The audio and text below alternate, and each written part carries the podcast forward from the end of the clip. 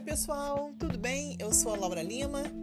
Eu tô aqui de volta para lembrar para vocês que o nosso assunto do podcast Empregabilidade após os 50 não ficou para trás.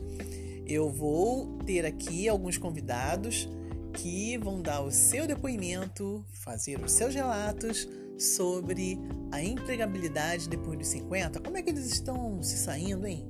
Como é que tá aí durante a pandemia? Tá muito difícil? Tá tendo alternativas? O que, que eles estão fazendo? Como é que eles estão vendo essa questão dos 50 anos ou mais? Fique de olho. A qualquer momento a gente manda para vocês uma mensagem sobre esse nosso tremendo episódio. Até lá!